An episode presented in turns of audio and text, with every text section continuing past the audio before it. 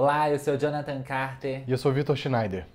E este é mais um Poder DataCast, o podcast do Poder 360 voltado exclusivamente ao debate de pesquisas eleitorais e de opinião pública. O programa está sendo gravado no estúdio do Poder 360 em Brasília em 14 de setembro de 2022. Abordará os desafios de governabilidade do próximo presidente da República e o futuro das relações entre os poderes. O Poder DataCast recebe neste episódio Frederico Bertolini, professor do Instituto de Ciência Política da Universidade de Brasília. Ele também é pesquisador do Laboratório de Pesquisa em Comportamento Político, Instituições e Políticas Públicas. Frederico, obrigado por ter aceitado o convite. Seja bem-vindo ao Poder DataCast. Jonathan, Vitor, eu que agradeço imensamente a oportunidade de estar aqui conversando com vocês hoje. Agradeço também a todos que acompanham mais um episódio do Poder DataCast. Para ficar sempre bem informado, inscreva-se no canal do Poder 360, ative as notificações e não perca nenhuma informação relevante. Para começar, a jornalista Vitória Queiroz nos apresenta os principais dados do Poder Data. Pesquisa Poder Data mostra que a distância entre Lula e Bolsonaro no primeiro turno é de 6 pontos percentuais. O petista tem 43% contra 37% do atual presidente. Em seguida, aparecem Ciro Gomes com 8%, Simone Tebet com 5% e Felipe Dávila com 1%. Os demais candidatos não pontuaram. Outros 3% afirmam votar em branco ou nulo, e os que não sabem ou não responderam correspondem a 2%. No segundo turno contra Bolsonaro, Lula tem 51% das intenções de voto. O atual presidente marca 42%. A distância entre eles era de 14 pontos percentuais a um mês, agora está em 9 pontos. O Poder Data também perguntou aos eleitores sobre como avaliam os poderes e cruzou esses dados com a declaração de voto no primeiro turno. Para 46% dos eleitores que afirmam votar em Jair Bolsonaro, o trabalho da Câmara é ruim ou péssimo. Esse índice é de 49% entre os que dizem votar em Lula. Sobre o trabalho dos senadores, 51% do eleitorado de Lula diz considerar ruim ou péssimo. Entre os que afirmam votar em Bolsonaro, 43% avaliam o desempenho do Senado de forma negativa. Em relação ao trabalho do STF, o eleitorado de Lula está dividido. 30% consideram ótimo ou bom e 39% avaliam como ruim ou péssimo. Já entre os eleitores de Bolsonaro, 20% acham que o STF desempenha um bom trabalho, enquanto 60% avaliam negativamente. A pesquisa foi realizada de 11 a 13 de setembro de 2022. O levantamento ouviu 3.500 pessoas em 298 municípios nas 27 unidades da federação. A margem de erro é de 2 pontos percentuais, para mais ou para menos, em um intervalo de confiança de 95%. Está registrada no TSE sob o número BR 02955-2022. Frederico, o próximo governo eleito vai ter de lidar com um Congresso Nacional empoderado pelas emendas de relator, também conhecidas como orçamento secreto, por não deixar clara a identificação de quais congressistas solicitaram verbas nem a distribuição igualitária do dinheiro. Como a próxima gestão vai conseguir governar com o orçamento federal cada vez mais no controle do legislativo? É bem importante primeiro situar que essas prerrogativas que antes eram conferidas ao presidente, elas foram sendo é, abandonadas passo a passo. Ou seja, primeiro as emendas individuais, é, depois bancada, e agora é, o, o, advento das emendas de relator, que já existiam, mas elas cumpriam só ajustes técnicos pequenos e passaram a cumprir uma função bastante importante na destinação de recursos aos deputados. De fato, o, o primeiro desafio vai ser lidar com um orçamento que era gerido integralmente ou, ou em grande parte pelo presidente e que agora é, ele é gerido substantivamente pelo legislativo. Né? As ferramentas de troca, os esses recursos que o presidente tem, como os ministérios, como as emendas, eles tradicionalmente eram vistos como os elementos que ele tinha para agregar um legislativo muito fragmentado. Então, esses elementos de coordenação, eles eram fundamentais para garantir uma base e que ela fosse estável, ou seja, maioria e maioria estável no Congresso. Com o orçamento secreto, se delegou uma parte importante da função de coordenador para a figura do presidente da Câmara. Então, ele passou a ter poderes que eram antes concentrados na figura do presidente. E essa delegação, e aí é, assim, é interessante a gente discutir até que ponto ela, ela foi fruto do, da falta de desejo do, do presidente atual de governar, né? e até que ponto ela é reversível, ou seja, se é algo perene ou se é algo reversível, né? e até que ponto, por outro lado, é, os legisladores de fato conseguiram garantir para eles esse grande poder, especialmente na mão do presidente da Câmara. Então, a grande discussão que a gente tem a partir de agora, eu acho que para o próximo presidente é: será que ele vai conseguir reverter essa situação e tomar de volta pelo menos um pedaço do que lhe foi tirado, que é o orçamento secreto? É, ou será que os legisladores vão manter essa, essa, essa prerrogativa de mexer tanto com o orçamento? É, é importante também destacar que as, as mudanças anteriores, elas, embora tivessem limitado a capacidade de atuação do presidente, elas ainda tinham um alto grau de controle por parte do executivo. Obviamente, não era o mesmo controle de, de anteriormente, com o, o, o, que a gente chama de line veto, ou seja, o presidente ele podia vetar uma emenda é, por linha específica. Então, se o parlamentar não se comportou da maneira que é, que ele deveria, a, a, emenda era, era, era vetada. Mas, ainda assim, é possível, mesmo com as emendas impositivas, você ter algum controle sobre elas dentro dos ministérios, você consegue trabalhar com o tempo dessa, dessa emenda, então o tempo em que o dinheiro vai ser é, efetivamente gasto, efetivamente pago. Né? Você consegue segurar elas dentro dos ministérios, então é possível. Ficou mais custoso para o presidente fazer isso, mas é, é, é possível. As emendas de relator, o grau de discricionariedade da aplicação delas e é tão alto e o grau de controle sobre elas é tão baixo que aí sim, de fato, se perdeu completamente a possibilidade do presidente é, conseguir atuar a partir delas, ou seja, tratar elas como um, uma daque, um daqueles elementos que a gente chama da caixa de ferramentas do presidente para manter coalizões. Né? Isso é especialmente relevante no Brasil por conta do, da alta fragmentação que a gente tem. As normas eleitorais elas deram uma mudada. Isso pode alterar a fragmentação, ou seja, pode haver redução na fragmentação é, partidária. Alguns trabalhos mostram que já houve esse efeito nas eleições municipais, então pode de fato haver também nas eleições é, federais, mas os distritos ainda continuam bastante grandes. Então a gente corrigiu algumas coisas, mas com o tamanho de distrito que a gente tem, médio, é natural que haja muitos partidos dentro do Congresso, né? com a, no, é, a alocação é, proporcional e distritos grandes, a gente vai continuar tendo muitos partidos. Então, pode diminuir, mas vai continuar sendo bastante. E o presidente agora, ele, ou a presidenta, ela o, o, que, o que for eleito, vai ter menos recursos para negociar com um Congresso, inevitavelmente. Então, a, a, grande questão é essa. Será que vai manter? Será que ele consegue reverter? Poucas pessoas estão falando sobre isso. Eu vi o Lula falando sobre isso um pouco, mas, honestamente, as declarações que ele deu são assim: ah, vamos negociar. É, e ele não apontou nenhum caminho muito concreto para conseguir reverter essa situação. E o outro candidato que é competitivo nessas eleições, Bolsonaro, ele também não sinaliza, até porque foi no governo dele que elas, que elas apareceram e elas são frutos justamente dessa desse comportamento dele de preferir não governar, ou seja, preferir delegar as atividades governativas, especialmente na relação com o Congresso, para o presidente da Câmara.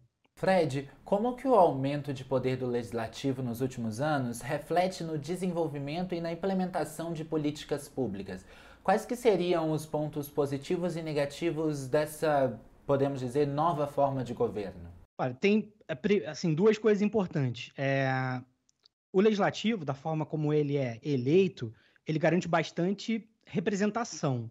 É, muita representação não significa tanta representatividade, são duas coisas diferentes. Mas, de fato, ele garante bastante vozes distintas ali dentro. Né? E o advento da, da, da, impositividade das emendas faz com que legisladores da oposição também consigam, executar orçamento. e orçamento, como que é, é, tem alguns trabalhos que já mostram isso, especialmente o trabalho meu, do Lúcio Renó e do Carlos Pereira, emenda é política pública, se transforma em política pública. Então, é, essa relação, a, a, impositividade das emendas faz com que, potencialmente, ela garante que se irrigue mais as localidades, os municípios, o local, com recursos aplicados diretamente em políticas públicas. Então, isso seria algo positivo. Né? O problema é que as emendas secretas, elas não têm o, os atributos que as impositivas têm, que são o alto grau de controle que existe sobre, sobre esse recurso. Então, é, a, o, o, orçamento secreto, na verdade, tem pouquíssima coisa de, de positivo para a sociedade de forma geral. Né? É, mas as emendas, elas têm esse, esse efeito positivo. É, existe um efeito também associado às emendas que, assim, embora elas tenham esse efeito positivo, especialmente no início, o que acontece? Os legisladores, eles continuam alocando emendas a despeito dos impactos sociais. Então, o que a gente mostrou é que existe um impacto social, mas eles seguem alocando emendas nas mesmas localidades, mesmo quando esse impacto social começa a decrescer. Então, por uma relação de, óbvio, manutenção da base eleitoral deles. Então, esse seria um ponto positivo associado às emendas. Ou, na verdade, eu já juntei dois pontos positivos, que é a possibilidade de ter políticas públicas e o fato delas serem positivas faz com que também é, legisladores de oposição consigam executar orçamento. Então, isso é, isso é, é um ponto positivo, claramente. O ponto negativo é que, especialmente com a entrada de novos formatos e com o, o orçamento secreto, o custo do apoio ele acaba se inflacionando demais. Né? Porque é, se todo mundo já recebe aquele básico, para apoiar o presidente, eles vão querer alguma coisa a mais. E alguma coisa a mais é justamente o orçamento secreto. Isso pensando a gente está aqui no reino das moedas, que a gente chama moedas ortodoxas, né? Da, dos dinheiros que são legais, né? Sem contar a, a abertura que existe para dinheiros não legais. Que, do ponto de vista das, do, da, das emendas é, do orçamento impositivo, como o controle é muito alto, é muito mais difícil haver qualquer tipo de desvio. Então, é lógico que pode haver, mas os olhares são mais intensos sobre, sobre, essa, sobre essa relação e sobre a execução do recurso. Nas emendas de relator, isso é muito mais complicado. Então, está tá havendo um esforço para deixá-las mais transparentes, né? mas mesmo com esse esforço, elas não são completamente transparentes, e aí a, a sociedade e os órgãos de fiscalização e de controle não conseguem é, verificar se elas de fato viraram política pública. Então, se esse dinheiro que está saindo de outras áreas está virando política pública para alguém, alguma entrega específica. Né? Tem também, obviamente, mas aí assim, é, a gente vive uma sociedade bastante desigual e com muita pobreza. Então, eu não costumo ter uma visão moralista sobre o quanto que essas emendas podem estar sendo alvo de uma relação de clientela, do estabelecimento de uma relação de clientela. Eu não estou pensando nisso. É, mas é, é, lógico que esse é um elemento também. Né? Também é, emendas são sempre potencialmente um, um, é, um elemento que vai gerar uma relação de clientela. Mas eu estou focado mais na relevância que tem de diminuir desigualdade para, quem sabe, em algum em outro momento, essas demandas não serem tão prementes e não haver tanta necessidade de injetar esses recursos. Pensando na prevalência desse domínio do orçamento e força política. A depender de como vai estar o próximo presidente, a força do próximo presidente, é possível imaginar o debate sobre o, sobre o semipresidencialismo avançar no Congresso? Ou a tendência é que o presidencialismo de coalizão que se manteve nos últimos anos siga consolidado? É, o, sim, tem outros trabalhos também, principalmente o trabalho do André Borges, é, mostrando que o semipresidencialismo, para ele ele funcionar bem ou para ele ser funcional, é, você tem que ter muita atenção nos poderes do presidente. Então, a depender do, do, quanto de poder que você vai deixar com o presidente ou que você vai tirar do presidente, a tendência é que acabe não mudando tanta coisa. Né?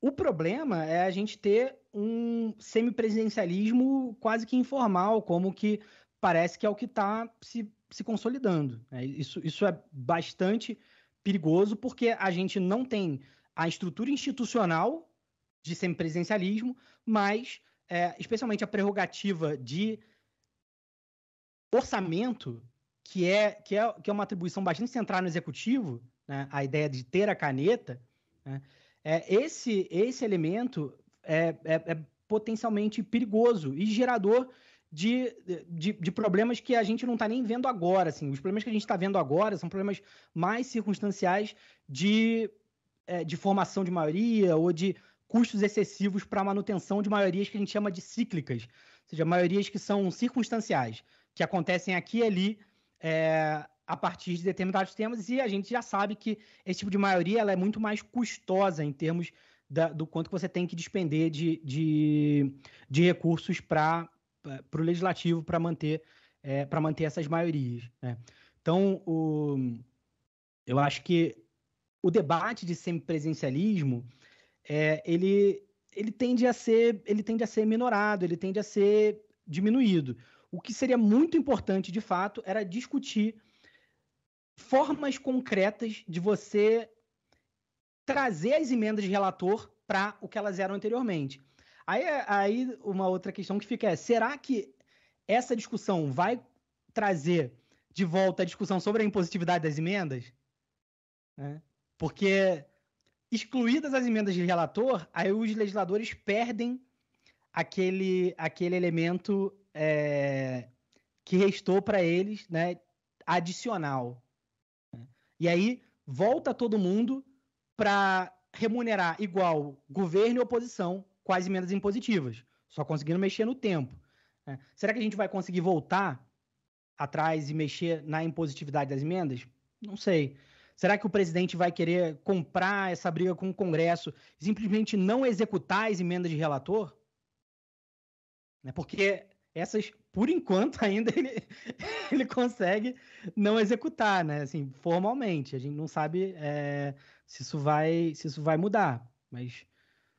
Então, é, assim, eu, eu, não, eu não vejo tanto, tanto tanto sucesso numa discussão sobre o, o semipresencialismo. Não, não parece que esse seja efetivamente o, o problema do nosso sistema, assim, se é parlamentarista, semipresidencialista, presidencialista. É, o importante, eu acho que é você ter maneiras de controlar o que esses atores políticos fazem e maneiras da sociedade verificar o orçamento e maneiras do presidente manejar esse orçamento como está previsto nas prerrogativas constitucionais dele. Né? É, o, o, desenho, é óbvio que o desenho não é perfeito, mas o desenho ele funciona de um jeito que traz um certo equilíbrio. É, você conseguiu, mudando as fórmulas eleitorais, trazer mais elementos para garantir de maneira melhor esse equilíbrio seja, você elimina a coligação no proporcional, você coloca uma cláusula de desempenho e tal. Você vai, você vai trazendo elementos que garantem mais funcionalidade para o sistema funcional legislativo. E, por outro lado, você, acaba desenvolvendo uma série de, de, de formas de desalocar poder é, do presidente que minoram, que acaba dificultando a capacidade que esse presidente tem de formar de coalizão. Então, eu não, ve eu não vejo a, a discussão do, sobre presidencialismo como uma discussão frutífera. Eu não acho que, que, a gente vai chegar a muitos lugares com essa discussão do semipresidencialismo. Ela surgiu ali no momento da, da, das emendas secretas, aí, aí já falou: ah, não, então a gente discute, mas não vai ser para agora, para a gente ter certeza de que não é, isso não é para tirar poder do Lula, que estava que tava com uma vantagem aparentemente muito grande na época que se discutiu. Aí jogou lá para frente, e no fim, talvez quando chegar lá na frente não vai se discutir isso de novo. O, o, o problema não é exatamente de sistema. Né? O problema são esses ajustes finos e essas coisas absurdas que vão surgindo no meio do caminho. Você conseguiu eliminar coisas absurdas no legislativo, nas eleições, que era a coligação proporcional, é o principal absurdo, porque contrariava completamente os, os princípios do nosso sistema né, de representação proporcional com lista aberta. Não faz sentido você ter coligação na proporcional assim. Só que aí, por outro lado, você colocou um outro jabuti nessa árvore aí com as emendas com orçamento secreto. Fred, ainda falando sobre o legislativo, o último levantamento do Poder Data questionou os entrevistados sobre como avaliam as duas casas. E os resultados são bem próximos. 46% afirmam que o trabalho da Câmara dos Deputados é ruim ou péssimo, e 13% acreditam que a Casa Baixa tem um desempenho bom ou ótimo. Enquanto sobre o Senado Federal, 47% afirmam ser ruim ou péssimo, ante 12% que tem percepção positiva. A que você atribui a avaliação tão parecida entre as casas? A dificuldade do eleitor de identificar o que cada uma faz. Isso é, de fato, bastante difícil entender essa diferença entre Câmara Alta e Câmara Baixa. No fim, são todos políticos é, que estão no legislativo. Assim. Então, o, o, o, eleitor ele não compreende essas, essas funções específicas de cada casa. E também Outro, outra questão importante dessa avaliação é, é que não tem uma grande mudança ao longo do tempo. Eles são sempre mal avaliados. Isso é uma, é uma tendência e, e não é exclusiva do Brasil. Né? Políticos no legislativo eles tendem a ser mal avaliados, é, justamente pela, pela baixa percepção das pessoas do que exatamente eles fazem, que resvala na indissociação. Assim, o que, que é Senado, o que, que é Câmara, para as pessoas não faz tanta diferença. Então, é, é, é, é interessante isso, né? Porque na Câmara a gente teria a representação das pessoas, do eleitorado. Então, você, você se veria, se enxergaria muito mais lá, do ponto de vista especialmente de preferências né, ideológicas, ou seja, as preferências da sociedade elas estão lá dispostas de forma mais ampla, né, de forma mais diversa. Ao contrário da presidência, que só tem um, um ganha, então vai ter sempre alguém que as pessoas gostam e, e os opositores vão desgostar daquele que está ali naquele momento. Né? Mas, então é, mas é isso, eu, eu acredito a essa, essa dificuldade de diferenciar o que, que o Senado faz e o que, que a Câmara faz. Explorando um pouco esse ponto, então, essas taxas elas nem sempre foram tão próximas assim, segundo os dados do Poder Data. Porque um ano atrás, logo depois do 7 de setembro de 2021, o Senado era melhor avaliado que a Câmara. Na época, a taxa negativa do Senado era de 39%, enquanto a Câmara chegava à metade da população.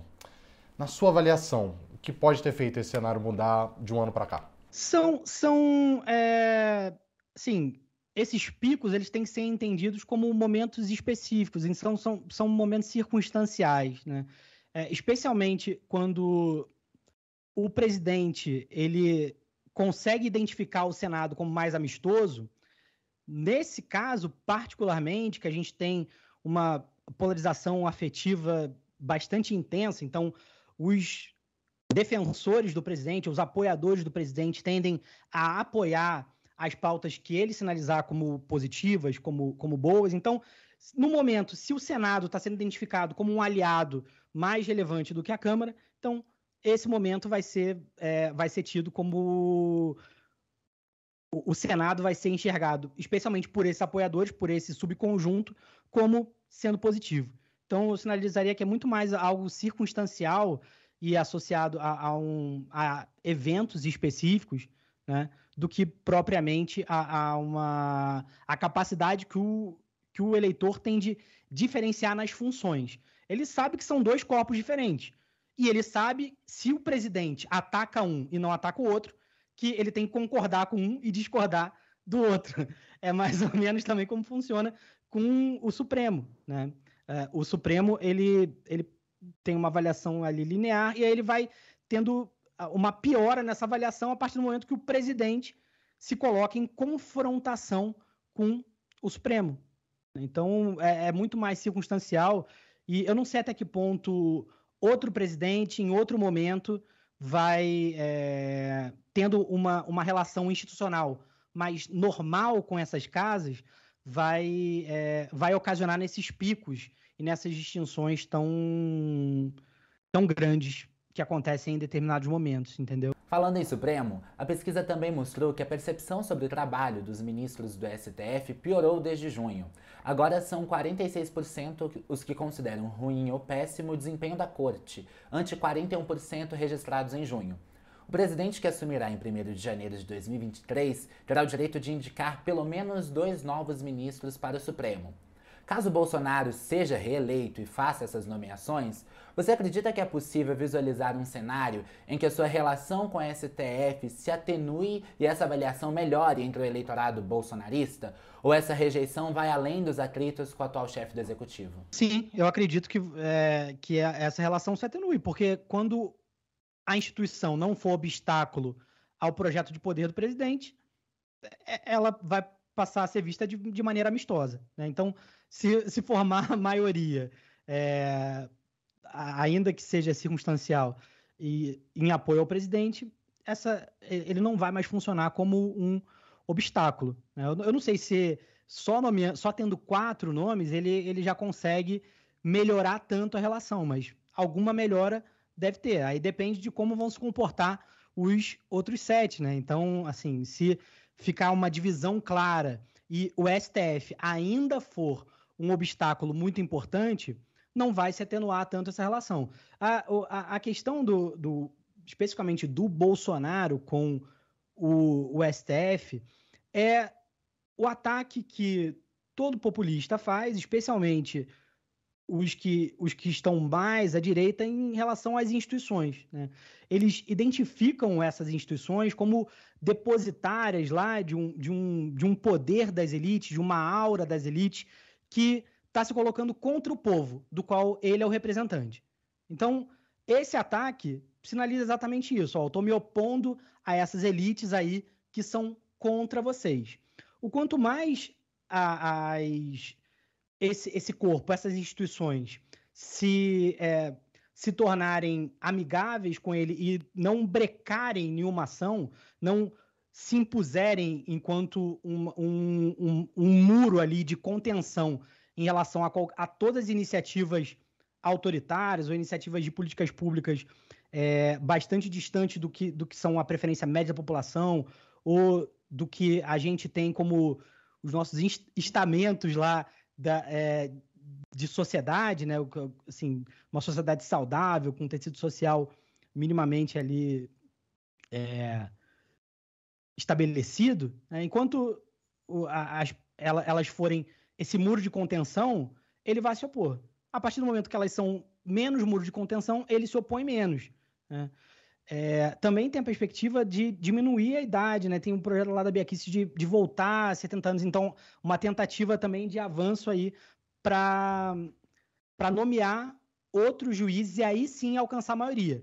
Tendo maioria no STF, com toda certeza a relação vai ser super amistosa, porque o STF não vai se colocar como essa instituição que se opõe né, ao, ao, ao projeto de poder do presidente.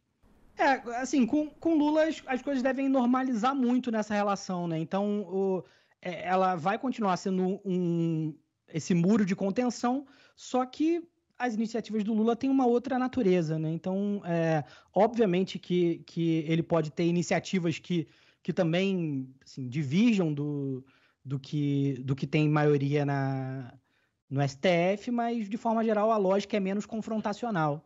Então, trazendo um pouco para o debate da corrida eleitoral. Em agosto, o Poder Data mostrou que 51% dos eleitores já haviam escolhido seus candidatos para a Câmara e 58% para o Senado.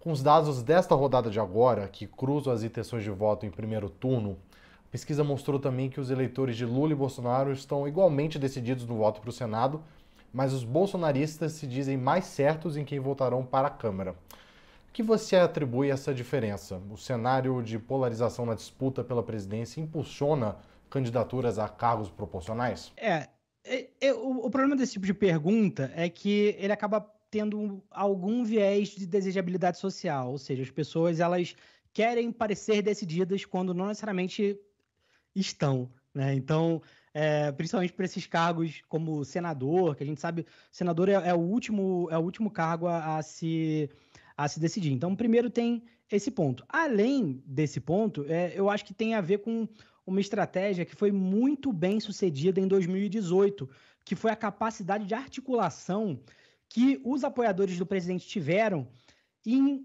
conseguir votar como se fosse uma lista fechada, ou seja, as escolas elas circularam bastante bem entre os grupos de WhatsApp.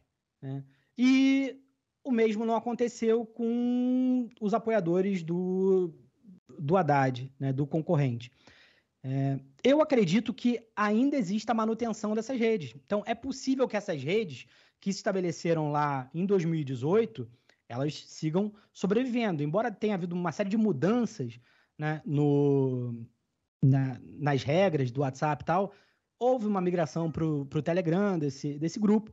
E eu acredito que isso possa influenciar essa decisão antecipada, ou seja, uma capacidade de articulação maior desses grupos em definirem, ó, vamos votar em tal nome, vamos, vamos, vamos escolher tal nome né, antes das eleições. Então, eu diria que são essas duas coisas. Né. Primeiro, a gente tem que olhar esse, esse dado com, com algum cuidado, né, ao contrário do voto para presidente, que de fato é, a gente consegue acreditar bastante na, na sinceridade dessa, dessa permanência, é, o voto para o Senado e, e para e a Câmara, assim, não sei se a gente pode ter tanta certeza da, da, dessa, dessa manutenção do voto até o, até o final, até o último momento lá, né? Mas se ela existe, eu acredito a capacidade de articulação que esses grupos conseguiram manter. Em 2018 foi bastante isso. Foi bastante isso. E acredito que em 2022 eles tenham conseguido manter algumas redes e essas redes sobreviveram e estão agora é, decidindo ali em quem, em quem eles vão votar em bloco, porque é muito importante para tanto nas corridas majoritárias, né, que a gente tem, então, tanto na corrida para o Senado, quanto na corrida para a Câmara, porque é importante para um grupo que apoia um dos presidentes, que quer votar em um dos presidentes, que esse presidente chegue menos fragilizado no poder, ou seja, com a, a maior quantidade de cadeiras possível. Fred, a alta rejeição dos dois candidatos líderes na pesquisa e a hostilidade entre o lado petista e bolsonarista do eleitorado trazem incertezas sobre como estará o clima político no país depois da eleição. Considerando que o resultado do pleito seja reconhecido por ambos os candidatos, como a manutenção da animosidade política deve refletir na postura da oposição congressual? É, uma coisa que é muito importante a gente diferenciar, que às vezes que às vezes as pessoas elas confundem, é polarização com extremismo. Então, a polarização, ela não necessariamente traz só resultados negativos. Você tem, é, você tem às vezes mais clareza dos projetos, você consegue é, garantir que haja uma cobrança maior do, do, dos eleitores por parte daquele projeto vencedor. Seja, a polarização ela ajuda, inclusive, as pessoas a se identificarem e identificarem, criarem no nosso sistema. Nosso sistema ele tem, a gente tem uma dificuldade de gerar esses atalhos cognitivos. Nos Estados Unidos é muito simples, né? Republicanos e democratas. Aqui, esses atalhos cognitivos eles são mais complicados. Assim, que partido? O que é partido? Então, acaba que a, a é, a polarização ela pode ajudar as pessoas a se orientarem. Né? É, o que é diferente do extremismo e da violência política. Então, isso, isso é um ponto importante. É, e, assim, e, e, eu vejo como bastante preocupante, infelizmente. Primeiro que o cenário que você coloca de ambos aceitarem o resultado, é, eu não sei se ele é exatamente crível ou factível, né? Então, a gente tem. Eu vi, sei lá, anteontem uma entrevista é, do Bolsonaro dizendo que ele vai aceitar, vai colocar a faixa, mas ele disse isso anteontem. Talvez amanhã ele fale que ele aceita se a eleição for limpa, que não é, segundo ele.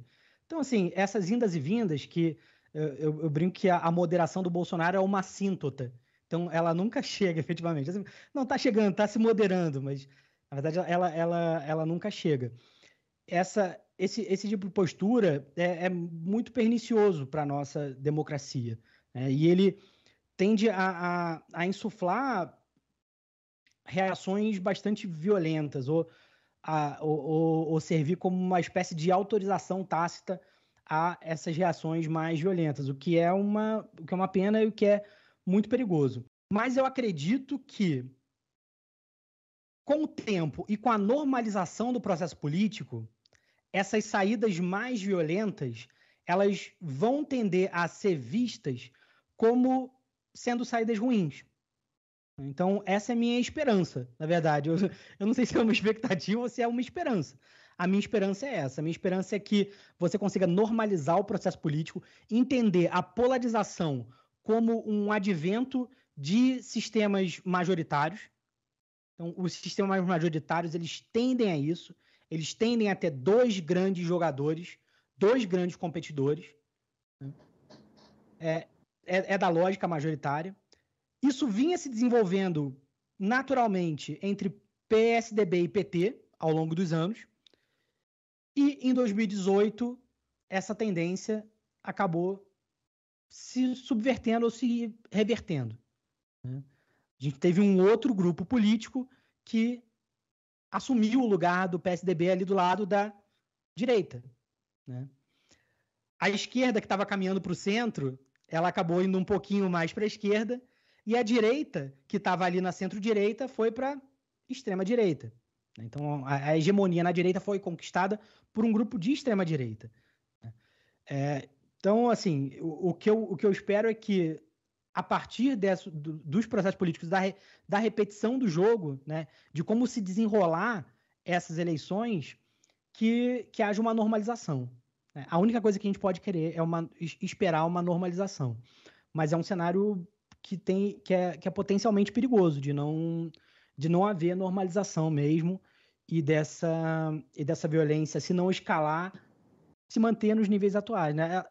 Assim, é, se, se a violência se mantiver nos níveis atuais, já, já, é, já é ruim, né? mas se ela escalar, é, é uma tragédia. Para finalizar, os percentuais de intenção de voto no primeiro turno mostram um cenário estável no médio prazo e apontam para um confronto de segundo turno entre Lula e Bolsonaro, esses dois grandes atores da polarização que você comentou. A menos de três semanas das eleições, o que dá para prever sobre os próximos passos da disputa presidencial? Não dá para prever nada, gente. O cientista político não é vidente, né? Nunca. A primeira regra é nunca faça previsões. Nunca faça previsões.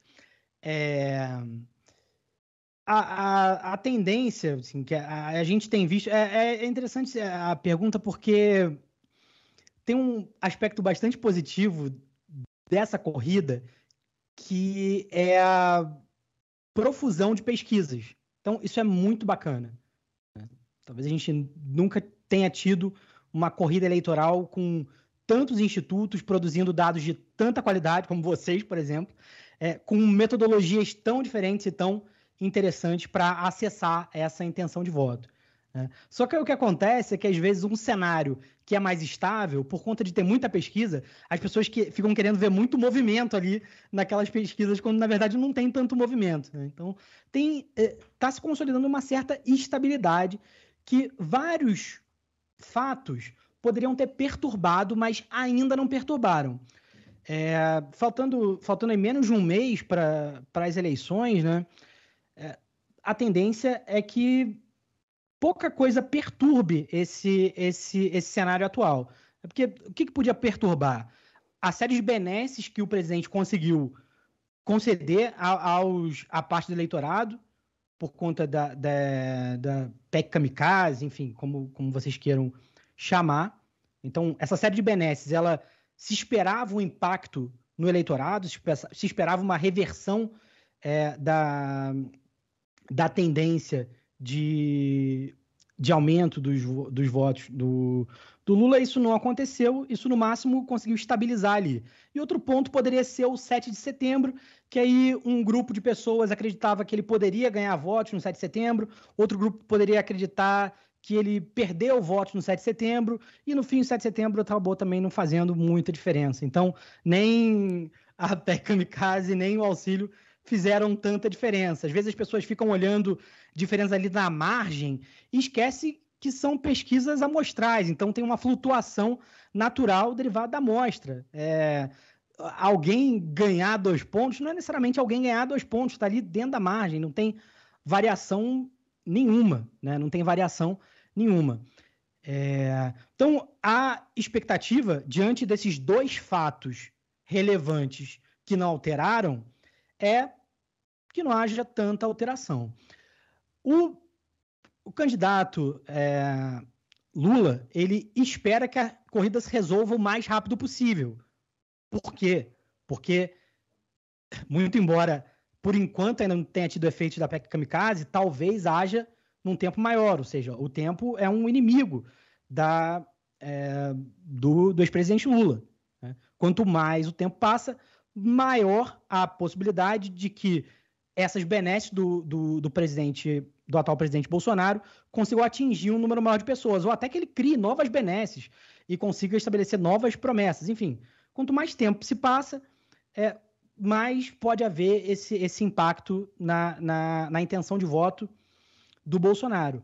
Porém, o alto grau de rejeição das duas candidaturas, mas o altíssimo grau de rejeição da candidatura do Bolsonaro, freiam muito esses tetos. Então é muito difícil eles superarem esses, esses tetos.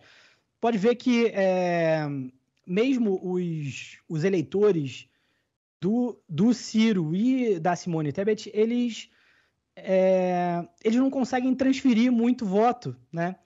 É, até eu não, eu não imagino o que o apoio do Ciro ao Lula nesse momento faria migrar votos substantivos para o Lula. Eu acho que as pessoas estão mais ou menos decididas, né? É, quem quer votar no Lula vai votar no primeiro turno. Quem não gostaria de votar em um dos dois está pensando, né? Tá pensando se vai fazer o voto útil já agora ou se vai fazer o voto sincero e esperar o segundo turno. E quem quer votar no Bolsonaro também já está muito consolidado. Esses votos estão muito consolidados por conta desse alto grau de rejeição e desse alto grau de certeza que as pessoas têm em relação aos seus alinhamentos, né? é, que já vão sendo construídos desde muito tempo. Isso é importante falar, né? são dois candidatos muito conhecidos que não contam com aquele problema que boa parte dos candidatos tem de, de, de não ter o, o conhecimento por parte do eleitor, das pessoas não conhecerem, não saberem que eles são. É, eles não só são conhecidos, como também os eleitores sabem o que eles entregam. É, então, os eleitores do Lula eles têm uma memória afetiva de um tempo de bonança econômica, de um tempo de bons resultados econômicos as entregas que o, que o, que o, Lula, que o Lula fez são entregas vistas como econômicas. E os eleitores do Bolsonaro têm um outro tempo de outros tipos de entregas, mas também são tão relevantes quanto as econômicas para eles, que são entregas simbólicas daquilo que o Bolsonaro representa para eles, como uma voz que essa, é, os eleitores do Bolsonaro têm. Esse é, isso é uma coisa muito interessante que a gente vê nas pesquisas. É, os eleitores do Bolsonaro não necessariamente acreditam que o Bolsonaro é o mais conservador ou que ele é o melhor, é, o que na trajetória familiar dele foi o que mais é, foi certinho lá na família. Tal. Não é isso. A questão não é o que o Bolsonaro fez. A questão é são os valores que eles acreditam que o Bolsonaro é capaz de defender. E é por isso que eles são tão firmes nessa decisão de voto. Né? É, firmes ao ponto de, de, em um dado momento, negarem a pandemia, firmes ao ponto de apoiarem o, o, o, Senado em um dado momento, ou irem contra o Senado em outro momento, ou seja, é, firmes ao ponto de se alinharem a, a, ao presidente nas preferências que ele, que ele sinaliza para esse eleitorado. Né? Por quê? Porque eles acreditam que o Bolsonaro é a única pessoa capaz de levar essa voz deles. Então não é uma questão de ser o conservador, mas é a questão de ser a pessoa capaz de levar essa voz. E isso estabeleceu uma barreira natural ao Lula também, por outro lado. Né? Então, essa, essas duas, essas duas, esses dois públicos eles estão muito consolidados justamente por conta dessas entregas que eles percebem sendo feitas por dois, um ex-presidente e um atual presidente. Isso também é uma coisa inédita, né? A gente não pode esquecer. É, eles são muito conhecidos, não é à toa, porque eles, um foi presidente, o outro é presidente. Então, é, esse, esse fato é inédito. E isso faz com que os outros candidatos fiquem muito. É muito difícil a situação dos outros candidatos, é né? muito difícil a situação Ciro, muito difícil a situação da Simone em tentar se meter aí nessa, nessa, nessa história. E isso também explica porque há pouca variação nos últimos, nos últimos, nos últimos dias. Aí, e eu espero pouca variação até o fim do primeiro turno. Para o segundo turno, de novo, o tempo ele é ele pode ser um aliado do Bolsonaro, mas ele pode, porque até agora não foi. Então, a gente esperaria que fosse um, um aliado, mas até agora não foi. Né? É, o que vai acontecer, é claro que não, a gente não tem como fazer nenhum tipo de, de previsão. É, mas eu, imagino que vai haver mais pressão por parte do é, da candidatura do, do ex-presidente Lula para tentar já que as pessoas façam a migração para o voto útil no primeiro turno. Então, eu acredito que a campanha deve, deve focar nisso e, e assim, a gente deve. Vamos, vamos acompanhar as próximas semanas para ver se vai haver esse movimento, né? É, que seria um movimento natural também. Assim, o único movimento que eu esperaria seria esse, das pessoas percebendo, em percebendo a, a baixa competitividade do candidato sincero delas, já migrando para um outro voto no primeiro turno, já migrando para o que seria a segunda opção delas no primeiro turno. Né? Sempre importante dizer que assim é perfeitamente legítimo o, o, a campanha do Lula é, trazer todos os riscos envolvidos na existência de um segundo turno. É legítimo, isso faz parte da campanha. É, eles querem que as pessoas migrem logo para o, o, o, voto é, para o voto na candidatura que eles estão defendendo. Né? Como também é legítimo dos candidatos que não têm uma intenção tão alta ressaltarem o direito que as pessoas têm, elas têm de fato esse direito de manifestarem as preferências sinceras delas no primeiro turno. Porque, em teoria, é para isso mesmo que serve o primeiro turno. É, e por que eles fazem isso? Porque eles vão ganhar não as eleições, mas eles vão ganhar capital político tendo votos. Né? É, o Ciro, aí não sei se tanto, porque ele perdeu bastante dessas eleições, das eleições anteriores para essa. A Simone, talvez bastante, né? porque ela era desconhecida e ela está se tornando conhecida. Né? 2%, 3%, 4%. É, não sei como é que vai ser no dia das eleições, mas isso pode, de alguma forma, tornar ela mais relevante no cenário nacional do que ela, do que ela foi até agora. Ela teve um papel importante na, na CPI da, da pandemia, mas você vê, mesmo tendo esse papel importante, as pessoas não conheciam tanto ela, né? Elas não sabiam tanto quem era a Simone Tebet. Então, isso é, é, esses movimentos eles são todos legítimos, eles fazem parte do jogo. Para o Bolsonaro, em contrapartida, mais tempo é melhor. Né? Porque é, é, isso, assim, quando, o, é, é um jogo que o, o, o Lula está ganhando. Se o juiz apitar agora, o Lula provavelmente é campeão. Então, ele quer que o jogo acabe logo. O, o Bolsonaro quer que tenha prorrogação para tentar ver se alguém escorrega e e ele ganha. Chega ao fim mais uma edição do Poder DataCast. Obrigado a Frederico Bertolini por ter aceitado o convite. Eu que agradeço a vocês, gente. Muito obrigado. É um abraço. Contem comigo aí porque precisarem. O conteúdo do Poder Data não acaba aqui. Acompanhe reportagens sobre os levantamentos a cada 15 dias no jornal digital Poder 360. Não se esqueça de se inscrever no canal e ativar as notificações, assim você não perde nenhuma informação relevante. Obrigado a você que nos escutou e nos acompanhou até aqui. Até a próxima. Até.